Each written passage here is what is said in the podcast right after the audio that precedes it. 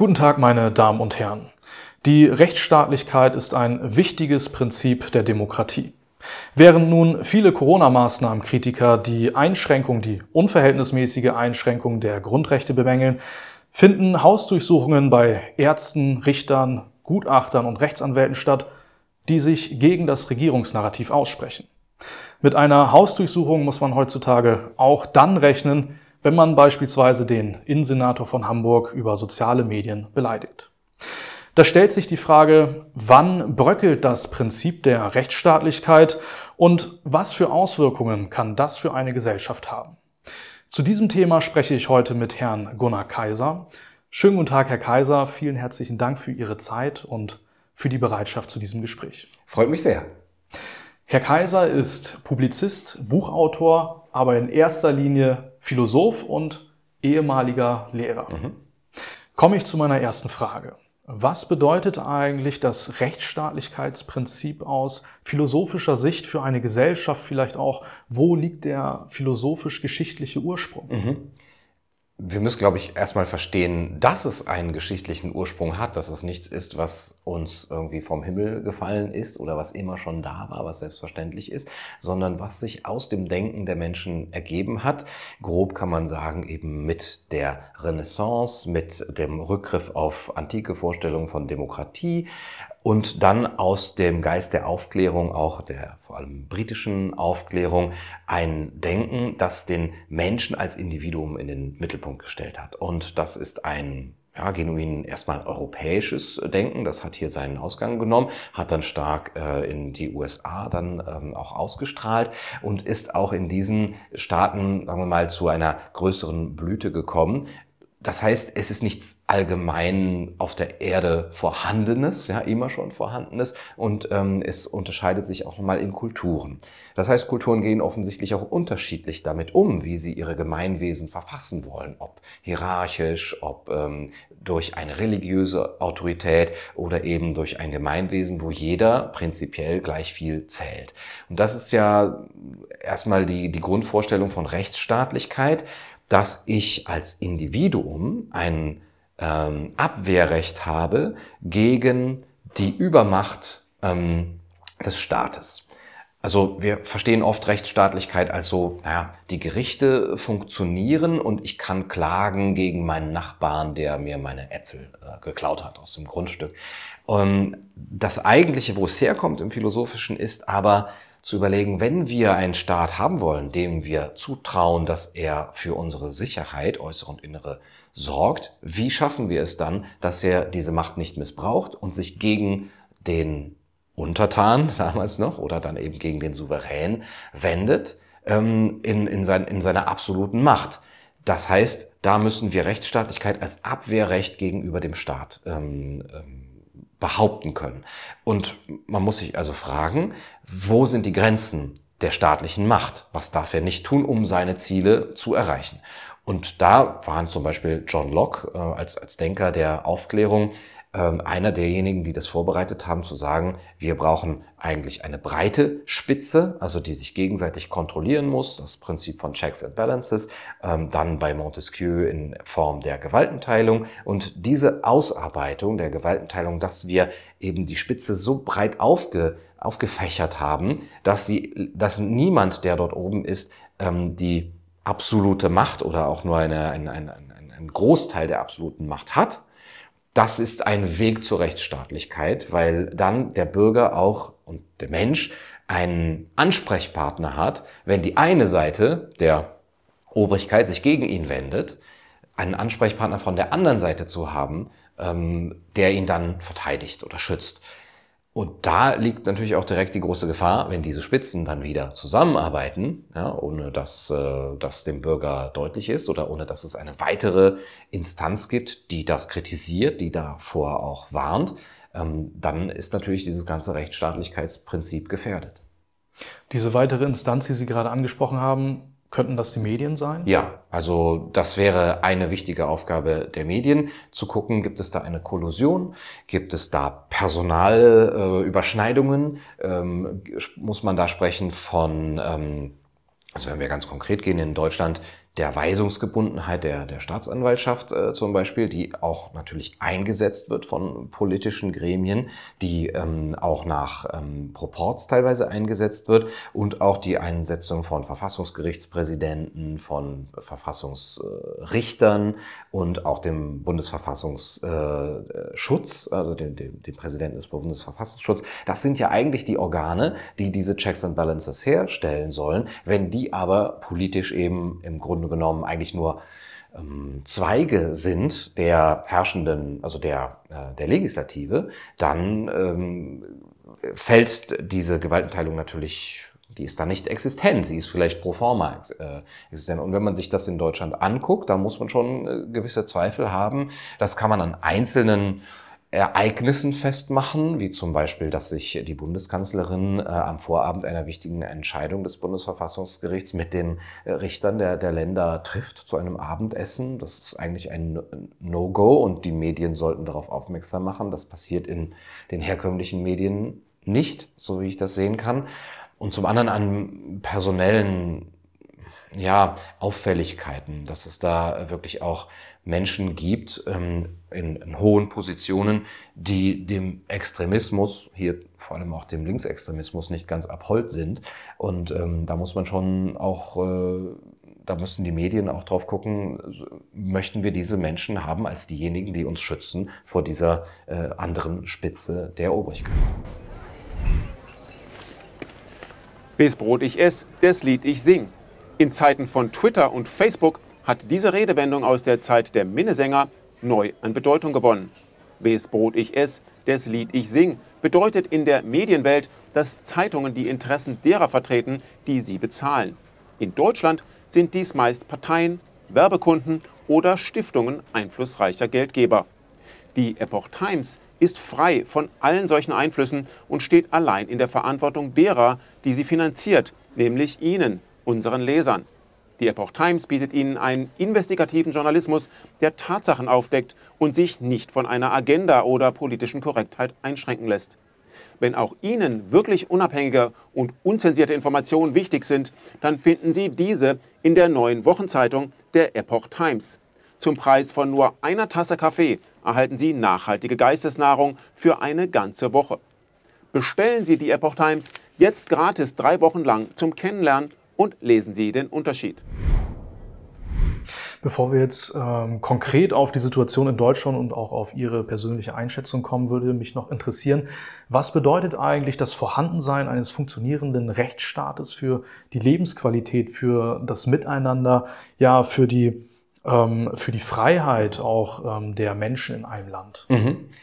Ganz viel hat ja mit Vertrauen zu tun. Ähm, ich kann nicht als Mensch immer alles überprüfen, was da getan wird. Ich kann nicht jedes einzelne Gesetz lesen, ich kann nicht jeden einzelnen Richterspruch nachvollziehen und das ist auch nicht die, die Aufgabe. Das heißt, ich muss vertrauen, dass dort diese äh, Mühlen der Justiz, zwar langsam, aber doch malen und ordnungsgemäß malen. Und dass äh, sie sich auch unabhängig machen, zum einen von der jeweiligen Politik, dass ähm, sie ähm, ein, ein Bollwerk bieten, selbst äh, wenn dort die Politik unisono ähm, in einer fast gleich, äh, freiwilligen Gleichschaltung vorgeht und zum anderen gegenüber ja auch propagandaartigen äh, Medienfeldzügen, die dann offensichtlich das Narrativ so in der Öffentlichkeit so prägen, dass nur noch das ist, was selbstverständlich ist. Alles andere scheint schon gar nicht mehr denkbar zu sein. Und da muss sich ja diese Unabhängigkeit der Justiz auch ähm, und ähm, der Judikative zeigen, ähm, wirklich wieder zurückzukehren zum Ursprungstext, zum Ursprungsgedanken, auch zum Grundgesetz und immer wieder zu prüfen. Und dieses Vertrauen muss man haben als Bürger. Und nur mit diesem Vertrauen kann man sich ja auch an die Justiz wenden. Was wir, glaube ich, oft sehen, ist auch so eine gewisse Zögerlichkeit. Ich als kleiner Bürger, darf ich überhaupt gegen die Politik klagen? Ja, kann ich jetzt überhaupt zum Beispiel auch Lehrer verklagen. Ja, also alle Lehrer in Deutschland, ja, weil sie, ich nehme ein konkretes Beispiel, weil sie sich meiner Meinung nach äh, schuldig machen, wenn sie äh, Kindern ohne eine eigene ärztliche, medizinische Ausbildung zu haben, Kindern beim äh, Testen, ähm, also diagnostizieren, wenn sie ihnen eine Maske auf äh, zwingen, mehr oder weniger. Also sie machen das mit, mit Druck und mit, mit, mit ihrer Autorität obwohl sie keine, keinerlei äh, medizinische Kompetenz haben, um das zu indizieren. Ähm, und da muss der Bürger auch in der Lage sein, diese, sich da an die Gerichte zu wenden. Und da kann man geschichtlich auch wirklich immer daran erinnern, was hat Friedrich der Große getan, als er in, äh, in Sanssouci, in, in seinem in seinem Anwesen da von dem Müller, der dort eine Mühle hatte, ähm, ja, gerichtlich ähm, zur, zur Rede gestellt wurde äh, und auch das Gericht festgestellt hat, nein, der Müller darf dort seine Mühle haben, auch wenn du der König bist, aber vor dem Gesetz sind alle gleich und Friedrich der Große hat das akzeptiert, vielleicht zähneknirschend, aber das ist, ist eigentlich die Grundform ähm, des, äh, des, des Rechtsstaates, dass es eben vor dem Gesetz äh, diese Gleichheit gibt. Und da müssen wir jetzt auch wirklich konkret fragen, wo die hin ist. Wenn wir zum Beispiel einen Ruprecht Polenz, eh, ehemaliger CDU-Generalsekretär, reden hören, dass eben nicht vor dem Gesetz alle gleich sind, denn Geimpfte und Ungeimpfte sind nicht gleich und deswegen hätten sie auch keine Gleichbehandlung vor dem Gesetz verdient. Das ist eine skandalöse Aufweichung dieses ehernen Prinzips von Rechtsstaatlichkeit, die wir in den letzten Monaten gesehen haben. In welchem Verhältnis steht jetzt Rechtsstaatlichkeit, Freiheit und Sicherheit zueinander? Ist es eher sich ausschließend oder ist es doch komplementär? Man denkt es natürlich gerne als ausschließend, wenn man, der, wenn man den einen Wert bevorzugt. Ähm, man muss immer hoffen, dass es keine ganz dichotomen Gegensätze sind. Aber erstmal sind sie es natürlich. Wenn man äh, die absolute Sicherheit äh, haben möchte, dann muss man die herstellen und die muss man mit ähm, staatlichem Zwang herstellen. Das heißt, man muss Freiheiten einschränken nicht ganz ausschließend wären sie dann, wenn man den perfekten Punkt, den Sweet Spot sozusagen der Balance finden würde. Aber der ist jetzt auch nicht universell einfach da und man muss ihn nur finden und dann hat man ihn und dann ist er für alle Zeiten da, sondern es ist immer wieder ein Austarieren. Und natürlich müssen Freiheiten eingeschränkt werden. Und sie müssen zum Beispiel auch in einer Krisensituation eingeschränkt werden können, wenn die Tatsache, dass das normale Leben mit einer sehr großen Freiheit der Bürger äh, dazu führen würde, dass sich letztendlich dieses Gemeinwesen auflösen würde. Also wenn jetzt zum Beispiel ein eine Katastrophe irgendwie droht, dann muss es ein Notstandsgesetz geben, wo das kurzfristig eingeschränkt wird. Aber das darf eben nur kurzfristig sein, das muss ähm, auch ja, sozusagen operationalisierbar sein. Das heißt, man muss daran auch sehen können, was wird hier äh, gemacht, mit welchem Kriterium wird das verbunden und wann ist es beendet. Und äh, gucken wir auch, dass wir dann nach der Beendigung wirklich wieder auf den Status quo ante zurückkehren. Dann kann man sich ja immer noch fragen, was haben wir jetzt gelernt, was können wir besser machen, aber nicht, wie es jetzt auch passiert ist, zu sagen, mit der alten Normalität ist es ein, ein für alle Mal aus und vorbei. Das war das Narrativ schon äh, ganz am Anfang äh, dieser ganzen Situation. Und äh, wir werden letztendlich auch äh, diese Krise nutzen. Also das sind jetzt nicht meine Worte, sondern das sind Worte von zum Beispiel Reinhard Becker, SWR-Chef oder Korrespondent und äh, oder Klaus Schwab jetzt mal von der anderen Seite. Wir werden diese Krise nutzen, um ganz, ganz viel umzustellen in der Weltwirtschaft, in, in den politischen äh, Belangen. Und die Frage nach der Rechtsstaatlichkeit geht ja dahin, dass äh, einige dann die Überlegungen angestellt haben, ob nicht unsere parlamentarischen Prozesse zu langsam sind, weil sie immer wieder diese Checks and Balances haben. Zum einen die, die parlamentarische Diskussion an sich, ja, die Schwatzbude äh, im Bundestag, ja, die wir aber auch schon lange nicht mehr haben, und zum anderen eben dieses, dass alles nochmal die Prozesse und die Gremien durchlaufen muss und geprüft werden muss. Und jetzt haben wir zumindest ist das das Narrativ, dringende ähm, globale Herausforderungen, die wir nicht verzögern dürfen. Also müssen wir diese Prozesse ähm, einschränken oder gar abschaffen. Und das war vor der Corona-Krise schon so, dass man teilweise gefordert hat, wir brauchen eine grüne Kulturrevolution, wo wir darüber nachdenken müssen, ob das chinesische Modell äh, da nicht auch, auch besser ist. Robert Habeck hat sich in dieser Form äh, nicht un unkritisch oder nicht, äh, äh, nicht, nicht kritisch, sondern eher affirmativ äh, geäußert. Luisa Neubauer hat sich in, in dem Sinne geäußert und das hat auch zu keiner großen Skandalisierung, wenn jetzt jemand äh, dafür ist, äh, da eben diese Rechtsstaatlichkeit einzuschränken, um Prozesse schneller zu machen, ähm, geführt. Also da, da müsste man ja eigentlich sagen, Moment, Moment, ist das überhaupt nötig? Und das hat auch natürlich sehr stark äh, jetzt ähm, bei dieser Krisensituation gefehlt. Hm. Sie haben jetzt gerade schon China angesprochen und auch die äh, globale Situation, die ja besteht. Jetzt ist es ja so, dass auf der einen Seite der Präsident, der chinesische Präsident Xi Jinping äh, nach Herrn Klaus Schwab das World Economic Forum eröffnet, zu Hause dann äh, aber sagt, die Chinesen bilden eine Schicksalsgemeinschaft mit der ganzen Welt und werden die Reform des globalen Regierungssystems anführen. Mhm. Jetzt haben alle in der Corona-Krise auf China geguckt, weil sie laut Propaganda, laut chinesischer Propaganda so gut ähm, mhm. durch die Krise gekommen sind mit knapp 5000 Toten mhm. maximal. Mhm.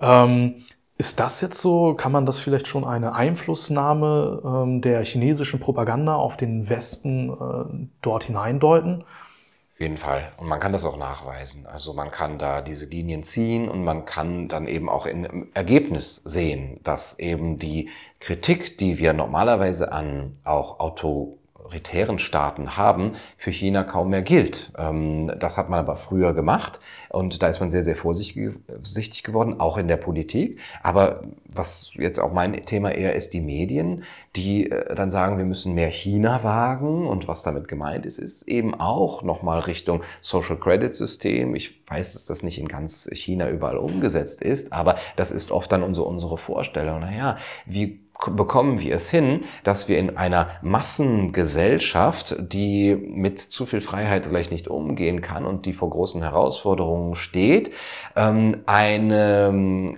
Verwaltung hin, also haben der Menschen, ohne dass wir sie zu sehr ähm, gängeln müssen, so dass sie es eigentlich auch akzeptieren. Und da kann man sich eben Instrumente vorstellen. Nudging zum Beispiel ist so dann die, die westliche Idee und ich weiß nicht, ob man das östlich überhaupt jetzt nennen kann, aber die Idee, die man eben mit diesem Social Credit System verbindet, ist eben, dass man für Wohlverhalten Punkte vergibt und dass man bei einer gewissen Punktzahl dann auch Privilegien eben wieder freischaltet, früher Grundrechte. Also diese Bewegung ist, ist da und dann liest man in den Medien von der New York Times bis zur Süddeutschen, wir müssen mehr China wagen, wir müssen mehr Diktatur wagen, wie Thomas Brussig es gesagt hat. Wir ähm, müssen von den Technokraten lernen, wie es äh, Chanak ähm, Panna heißt er, glaube ich, in, im Merkur gesagt hat. Ähm, China hat gezeigt, ist da das Narrativ, dass die Technokraten uns erlösen werden. Also, und das ist ähm, der Plan und das Narrativ für die globale äh, Weltgemeinschaft, ja, für die Weltgemeinschaft.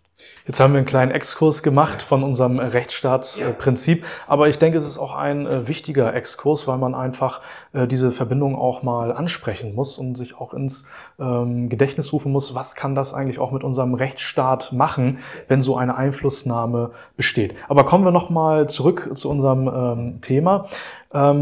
Wenn man jetzt subjektiv den Eindruck hat, hier stimmt etwas mit dem Rechtsstaat nicht mehr, dann heißt das ja noch lange nicht, nur weil ich das denke, dass es auch tatsächlich so ist. Gibt es jetzt ähm, Maßstäbe, die, wo man eher objektiver sagen kann, hier mit dem Rechtsstaat, da stimmt etwas nicht? Also es gibt auf jeden Fall Maßstäbe. Man kann auch in die Geschichte gucken und man kann sich auch informieren, zum Beispiel bei der Bundeszentrale für politische Bildung. Was sind denn die äh, Definitionsmerkmale und Kriterien für eine Diktatur zum Beispiel? Ja, und dann geht man das so ab und dann muss man feststellen, wir haben noch äh, relativ viele Kriterien einer Nicht-Diktatur. Aber wenn es so einfach wäre, dann würde wahrscheinlich niemals aus einer Demokratie auch eine Diktatur werden, weil man dann ja immer sagen könnte, ach, Moment, stopp, hier, ähm, da stimmt etwas nicht und dann bräuchten wir eben nur das irgendwo eingeben, dann macht man eine Eingabe in der Politik und dann sagt die Politik, ah ja, okay, das müssen wir regeln, wir wollen ja keine Diktatur werden. Äh, es ist natürlich nicht so einfach. Das Gefährliche ist eben dieses Schleichende. Äh, und wie dieses Beispiel auch mit dem Social Credit System gezeigt hat, dass die Diktatur von heute nicht mehr eine von gestern sein wird. Ähm, das ist plump, das macht nur Arbeit, ähm, das Blut, die Blutflecken wieder wegzukriegen, das ist immer unschön. Man muss das auch nicht machen, weil erstens die Menschen offensichtlich auch ganz zufrieden sind, so wie Aldous Huxley gesagt hat, die Menschen werden ihre Ketten lieben und sie scheinen sich auch da reinzufinden. Das hat jetzt auch gerade die, die Krise gezeigt, dass so wenig Aufschrei war, wenn Grundrechte eingeschränkt werden.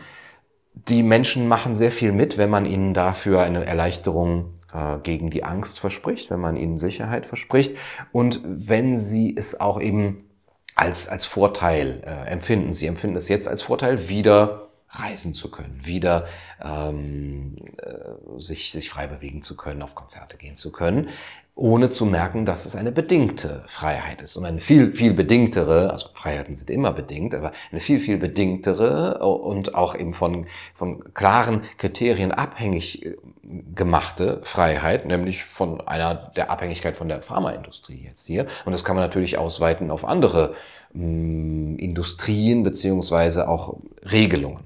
Und da steht, also um das konkret zu sagen, wenn man äh, sagt, du, du verbrauchst zu viel an, an Energie, du konsumierst zu viel oder du hast äh, dich nicht ähm, eben konform verhalten im Straßenverkehr oder sowas. Äh, jetzt streichen wir dir Privilegien, früher Grundrechte. Und ähm, diese Diskussion gibt es zum Beispiel, wenn man darüber, darüber fantasiert, wie es Politiker auch über äh, Twitter äh, teilweise machen, ah, so ein doppeltes Wahlrecht für Geimpfte, das wäre doch schon mal schön. Ja? Die haben einfach zwei, zwei Stimmen. Ja? Da muss man noch nicht ganz sagen, das Wahlrecht für Ungeimpfte schaffen wir ab, aber wir geben die, die anderen Privilegien den Geimpften, die sich ja offenbar als solidarischer gegenüber der Gemeinschaft zeigen. Warum sollen sie nicht auch mehr Rechte haben? Zum Beispiel auch das Wahlrecht. Gut, also es scheint gar nicht nötig zu sein, eine Diktatur eben wirklich einzuführen und von dem, von einem Tag auf den anderen haben wir jetzt einen krassen Übergang von der Demokratie, heute Demokratie, morgen Diktatur. Dann so würde auch niemals eine, eine Diktatur, nicht mal das Nazisystem ist ja so, so installiert worden. Selbst das ist schleichend gegangen. So, jetzt habe ich den Vergleich gemacht, aber das muss einem ja immer wieder ähm, bewusst werden, dass die Menschen lange Zeit vieles mitmachen und erst aufwachen, wenn es zu spät ist, beziehungsweise wenn es auch lange, lange zu spät ist, weil sie sich immer wieder sagen könnten, so schlimm ist es ja noch nicht, es dient ja unserer Sicherheit, ich will ja auch dazugehören. Und was kann man denn schon machen? Und das ist vielleicht auch eine gefährliche Lektion aus der Geschichte, dass viele auch gemerkt haben, da passiert was da oben, sie haben dieses Sensorium dafür, aber letztendlich sich auch zurückziehen mussten und gesagt haben, ich kann da selber nichts dagegen machen, außer mich einrichten in diesen Verhältnissen. Vielleicht unterm Radar bleiben, vielleicht mich mit meinen Freunden vernetzen, vielleicht auf dem Schwarzmarkt irgendwie äh, aktiv werden und dann haben sie sich aber eingerichtet mit, äh, mit der kommenden Diktatur. Und ähm, jetzt haben wir noch die große Möglichkeit, wir sind noch eine Demokratie, wir haben noch ein, einigermaßen ein, wir haben noch ein bisschen an Rechtsstaatlichkeit und wir müssen das immer weiter äh, einklagen. Und deswegen ist für mich auch die ähm, Rhetorik jetzt zu sagen, wir leben in einer Corona-Diktatur, auf der einen Seite zwar falsch, ähm, wenn man es mit richtigen Diktaturen vergleicht. Aber auf der anderen Seite ist es ein, meine ich, verständliches Warnen davor, dass wir in einer sanften Diktatur vielleicht sogar schon leben. Ja, in einem, also, und mit sanft meine ich nicht, dass der Samthandschuhe nur an, anzieht, sondern dass er eben kaum zu, zu spüren ist, erstmal, aber letztendlich man doch eigentlich gar nicht weiß, ähm, was man hier an Freiheiten verloren hat, zum Beispiel auch an Meinungsfreiheiten ähm, und wie weit das noch kommen wird. Und dass man dann auch sagen muss, gut, ich, ich benutze jetzt auch eine drastische Rhetorik, um darauf aufmerksam zu machen, dass es nicht mehr so ist wie früher und dass wir, wenn wir diesen Weg weiter so gehen, wirklich in eine Diktatur abgleiten können. Wenn wir jetzt die Gesellschaft betrachten, ob es jetzt Deutschland, Europa oder ein anderes Land ist, da gibt es die einen, die sagen, ich mache da mit, wie Sie auch gerade gesagt haben, es ist ja noch nicht so schlimm. Mhm. Auf der anderen Seite gibt es aber diejenigen, die sagen, nein, ich mache da nicht mit, wie auch Ihr Hashtag ähm, das beschreibt, wo wir gleich noch zukommen werden. Aber was macht das eigentlich mit einer Gesellschaft, wenn so ein äh, eklatanter ähm, Unterschied in den Meinungen zum, äh, zum Rechtsstaat, zum, äh, zum Regierungssystem besteht? Es gibt ja immer diese einzelnen Maßgaben, Verordnungen, Gesetze, die manche nicht mitmachen, beziehungsweise die manche nicht einsehen. Ähm, zum Beispiel die GEZ zu bezahlen. Und ähm, ich zum Beispiel halte das für ungerecht. Äh, ich sehe das nicht ein. Ähm, das, die Qualität ist auch nicht hoch genug, aber selbst wenn sie hoch wäre, es ist Zwangsgebühr, ich bin dagegen. Aber da konnte ich bisher noch sagen, als vielleicht äh, nicht Geringverdiener, naja, mich betrifft's ja nur peripher, mache ich das halt. Ja, und dann habe ich noch ein Bild von einem Gemeinwesen, wo man sagt, da muss man auch mal Dinge machen, so wie Wilfried, äh, Winfried Kretschmann gesagt hat, in der Demokratie geht's um Gehorsam. Ja, da muss man auch mal das machen, hat er tatsächlich so gesagt. Da muss man auch mal gehorchen. Und äh, ich, obwohl ich diese Rhetorik nicht verwenden würde, würde ich sagen, ja, okay, man kann, muss nicht mit allem einverstanden sein, dann mache ich das halt. Aber dieses, da mache ich das halt, kann nur bis zu einem gewissen Punkt gehen. Nämlich, äh, also niemand ist, glaube ich, aufgefordert, der total rigorose, äh, kategorische ähm, Wertevertreter zu sein. So funktioniert auch kein Gemeinwesen, auch keine, erst recht keine Demokratie. Aber wo ist die rote Linie und wo ist der Punkt zu sagen, ja, aber jetzt seid ihr zu weit gegangen und jetzt muss ich nicht nur für mich eben sagen, ich mache da nicht mit, ich will kein Teil der Lüge sein, wie Solzhenitsyn gesagt hat, sondern wenn ich und andere das weitergehen, dann werden wir wirklich in, in ganz, ganz äh, und, und auf baldige Sicht in, in ganz, ganz ähm, ver, große Verwerfungen kommen.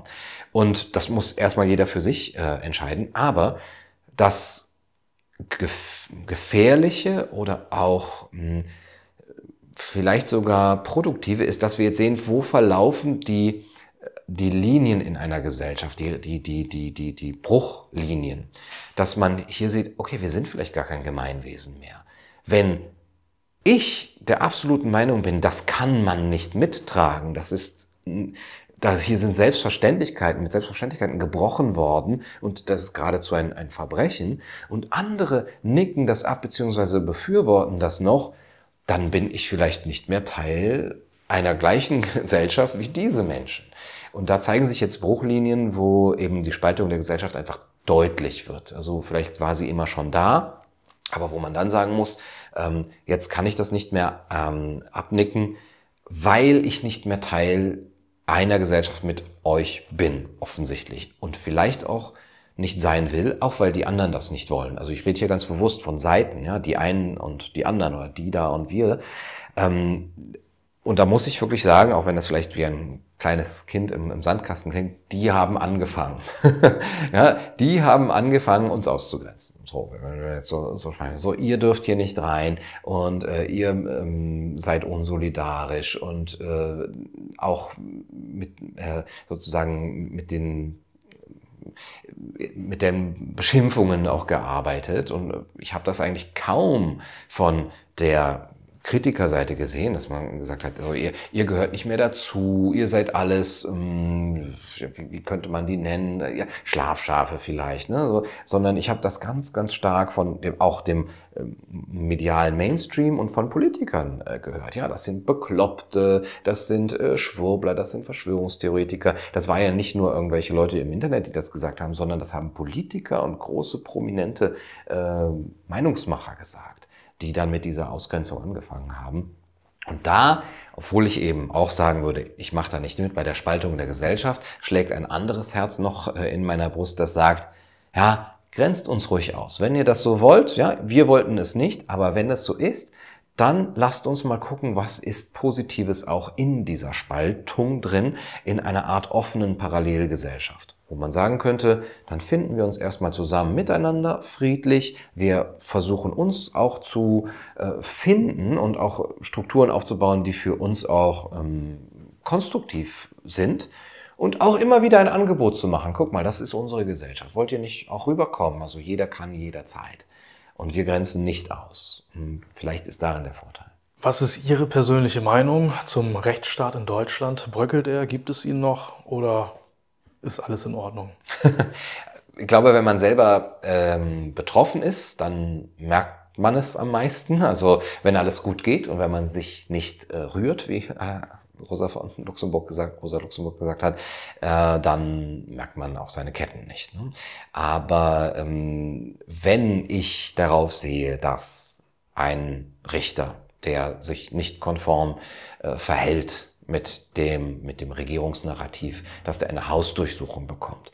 Wenn die Gutachter, die für dieses Gericht äh, bestellt wurden, wie ein Professor Kämmerer oder Professor Kuhbander, wenn die Hausdurchsuchung bekommen. Oder Sie haben es am Anfang zitiert, für eine Beleidigung eines Politikers eine Hausdurchsuchung äh, angestellt wird dann muss man sich schon fragen, ob das noch verhältnismäßig ist. Ähm, es bekommen Medienmacher Hausdurchsuchungen, beziehungsweise äh, bei, bei denen wird gearbeitet mit einer, mit einem, mit einer Angstmache, ja, zum Beispiel die, ähm, ich weiß nicht, wie es bei der Epoch Times äh, steht, aber zum Beispiel die Macher vom demokratischen Widerstand, die bekommen regelmäßig Hausbesuche von Menschen, die sich als Polizisten ausgeben und die da Druck machen. Ja, also und, und das jetzt, das, das klingt vielleicht für einige noch harmlos. Ja, was heißt denn Druck machen? Klingeln die da mal? Ne? Aber wenn man sich das mal schildern lässt und dann gleichzeitig sieht, dass das in den Medien nicht aufgenommen wird, auch nicht in der Pressekonferenz, in der Bundespressekonferenz als großes Problem dargestellt wird, dass hier Medienmacher unter Druck gesetzt wird, auch von offiziellen Stellen und auch von äh, inoffiziellen Stellen. Also es äh, gibt ja eben da noch eine Art klebrige Nähe zwischen einzelnen ja, nicht äh, Regierungsorganisationen, die dann Adressen leaken oder doxen und die, ähm, die auch ähm, Todeslisten erstellen und ähm, diesen, diesen, diesen psychischen Druck aufbauen. Offenbar ist da auch eine Methode dahinter. Und die Politik und die Medien kümmern sich nicht darum, dann glaube ich, sind wir auf einem sehr, sehr gefährlichen Weg. Und letzte oder noch ein weiterer Aspekt ist natürlich der der Zensur wo man ganz, eine ganz gefährliche Gemengelage hat, dass man keine richtige staatliche Zensur hat, aber so auch wieder ein, eine Vermischung von privater Zensur, wo man immer als Regierung sagen kann, na ja, das ist ja Google, äh, die hier löschen, da haben wir nichts mit zu tun. Aber auf der anderen Seite haben wir schon das Netzwerkdurchsetzungsgesetz, haben wir schon ähm, diese, diese Hate Speech ähm, oder auch ähm, einzelne staatliche Stellen, die dann besonders darauf achten, die auch ähm, ja quasi für die Diffamierung auch eingesetzt werden, die auch mit den Medien äh, dann wieder zusammenarbeiten, also zum Beispiel die Antonio Amadeo, äh, die Amadeo Antonio Stiftung äh, oder die die Faktenchecker ähm, oder die von Quarks äh, und Co, die Science Cops, die nur darauf angesetzt sind, das kann man wirklich nachweisen, die Kritiker der Regierungslinie ähm, in eine Ecke zu stellen. Und ähm, das auch nicht mit besonders großem argumentativen, nachvollziehbaren inhaltlichen Aufwand, sondern über Framing und die, äh, ja, die Methoden, die, die ihnen da zur Verfügung stellen. Und wenn man das alles zusammennimmt, muss man sagen, also die Rechtsstaatlichkeit bröckelt schon arg. Wir haben eben schon angesprochen den Hashtag von Ihnen, ich mache da nicht mit. Bedeutet das jetzt, Sie machen bei den Maßnahmen oder bei dem Regierungsnarrativ nicht mit oder machen Sie nicht mit bei der gesellschaftlichen Spaltung?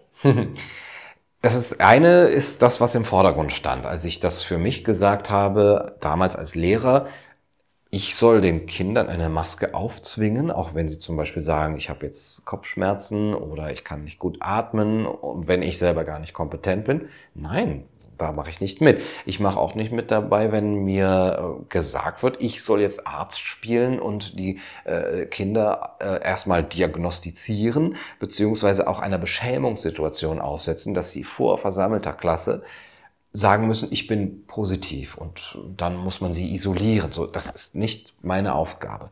Und ich mache da nicht mit. Und jeder muss ja in seinem eigenen Feld finden, wo er in dieser Kette der, Befehls, ähm, der Befehlskette sozusagen steht und diese Kette aufbricht. Wenn er sagt, wozu führt das Ganze? Es gibt äh, große Philosophen in Deutschland, die sagen, wir müssen unsere Pflicht erledigen, denn äh, alles andere wäre unsolidarisch, eine Entpflichtung von dem Fürsorge- und Vorsorgestaat. Und ich sage, wir müssen selber denken und unsere Stelle sehen in diesem Befehlszusammenhang, wo es notwendig ist, jetzt aus einer höheren Moral, wenn ich das mal so zitieren darf, zu sagen, wenn ich das weitermache, bin ich Teil einer Befehlskette, die auf lange Sicht eben und auch auf kurze Sicht, ehrlich gesagt, ins Unglück führt. Gesellschaftlich, aber wirklich auch auf kurze Sicht individuell. Und da mache ich nicht mit. Ich versuche, diese Kette zu sprengen. Und dann ist es natürlich auf einer anderen Ebene auch, ich, ich schlucke dieses Narrativ nicht. Ich mache nicht mit bei der Propaganda oder beziehungsweise ich nicke das nicht ab. Ich lasse mir nicht für eine Bratwurst einen experimentellen Stoff spritzen.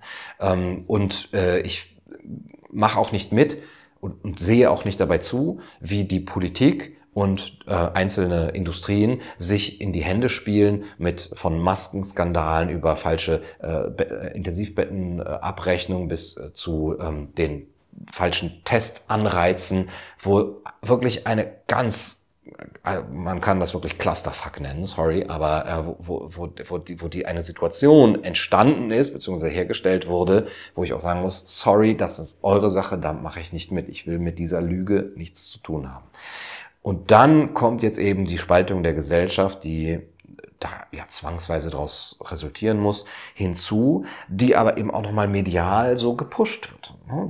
Die Geimpften gegen die Ungeimpften aufgehetzt und da ist das wirklich die letzte rote Linie neben der Impfung von Kindern, wo man sagen muss, ähm, wenn wir jetzt nicht die Reißleine ziehen und sagen, jeder auch für sich, hier in meinem Raum, den ich zu verordnen habe, hat kein Staat und auch kein Medium mir zu sagen, wen ich hier empfangen darf und wen nicht. Das geht zu weit. Und dann kann ich eben auch das signalisieren. Ich mache bei dieser Spaltung der Gesellschaft in meinem Umfeld nicht mit. Und das kann man dann zum Beispiel auch signalisieren. Wir haben dann noch einen anderen Hashtag und auch anderes Zeichen. Alle sind willkommen. Äh, auch äh, hier die Initiative Maßvoll in der Schweiz hat das so ähnlich und in Holland gibt es das, in Frankreich gibt es die äh, Zone Libre wo gesagt wird, nein, hier sind alle willkommen, ob mit einem G oder 2G oder 3G oder 0G. Ähm, wir machen nicht mit bei der Spaltung der Gesellschaft. Und wenn wir alle diese Zeichen setzen, glaube ich, kann man auch noch mal zumindest, ich weiß nicht, ob die Politik sich davon beeindrucken lässt, aber den anderen Menschen zeigen, du bist willkommen. Ja, ob du geimpft bist oder nicht. Und auch, ob du dieses Narrativ geschluckt hast. Aber du kannst trotzdem bei mir in der Kneipe sitzen oder bei mir in die Praxis kommen oder bei mir in dem Laden einkaufen. Und wenn wir das jetzt nicht äh, auch dieses Zeichen senden, dann ist es wirklich irgendwann zu spät. Wenn wir zum Schluss unseres Gespräches noch einmal auf das Rechtsstaatlichkeitsprinzip zurückkommen von der gesellschaftlichen Spaltung, welche Rolle könnte denn jetzt die Judikative einnehmen? Könnte die Judikative auch dazu beitragen, dass diese gesellschaftliche Spaltung abgebaut, vermindert oder gar überwunden wird? Muss sie unbedingt und sie kann es auch. Sie hat eigentlich schon die, die Möglichkeiten. Aber zum einen, wie gesagt, ist sie weisungsgebunden und zum anderen wartet sie ja auch auf ähm, Eingaben des Bürgers. Also oft ähm, ich habe das schon mal gehört von Richtern, die sagen, also ich würde ja so entscheiden, aber die Bürger melden sich ja nicht. Ja? Also da gibt es natürlich unterschiedliche ähm, Ebenen, auch Amtsgerichte und Verwaltungsgerichte und dann nochmal das äh, Bundesverfassungsgericht. Ähm, aber offensichtlich wollen sie, will der Bürger es oft nicht und wollen es aber auch teilweise die Gerichte nicht, also das, das herstellen. Wie kann man da konkret gegen die, die Spaltung arbeiten? Da geht es ja wirklich um das Vertrauen, dass ich als Bürger das Gefühl habe, okay, hier läuft zwar von der Politik etwas schief, aber die Rechtsstaatlichkeit ist nach wie vor gegeben und hier habe ich jemanden, an den ich mich äh, wenden kann, der offensichtlich nicht mit den anderen zusammenarbeitet. Und ähm, wenn ich dieses Vertrauen habe, dann kann ich auch ge gewisse Regeln weiter mitgehen, die ich nicht einsehe. Und dann kann ich sagen, gut, ähm, ihr macht das jetzt so, aber weil ich weiß, dass das alles nochmal geprüft werden wird, äh, wie es sich für einen Rechtsstaat gehört, mache ich das äh, für eine gewisse Zeit lang auch mit und dann wird das Ganze aufgerollt und es wird auch evaluiert. Das ist ja etwas, was, was eben auch ganz stark fehlt dass man sich vorher schon fragt, ähm, ist das rechtmäßig und an welchen Kriterien machen wir das fest? Und werden wir das hinterher auch ähm, evaluieren und, und sagen, hm, da haben wir überreagiert. Ja, das wird manchmal nur so sporadisch gemacht. Und auch da kann die Judikative ja, äh, ja einsetzen, um zu sagen, okay, beachtet bitte den, äh, den, ähm, den, das Prinzip der Verhältnismäßigkeit. Ja, das ist eben das, dieses wichtige rechtsstaatliche und, und juristische Prinzip, das meines Erachtens viel zu wenig herangezogen wurde.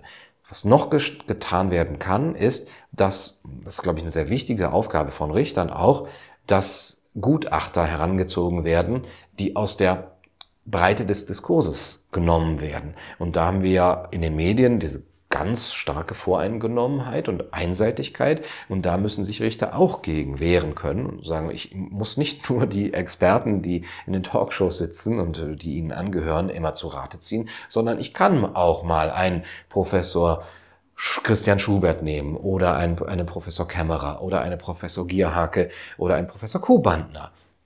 Und das kann ich ja auch für mich dann nochmal als Richter in meine autonomen Urteilsfindung mit einbeziehen, auch nochmal mit anderen Experten ran. Und dann habe ich nicht bloß das Narrativ, das uns medial und politisch vorgesetzt wird, einfach abgebildet und gespiegelt, sondern habe mir eben ein eigenes Urteil gebildet aus der Breite der, des Diskurses und kann deswegen ein, dieses Bollwerk bilden, das eigentlich die Rechtsstaatlichkeit dann eben auch ähm, ja, die Rechtsstaatlichkeit garantiert. Herr Kaiser, vielen herzlichen Dank für dieses Gespräch. Danke auch.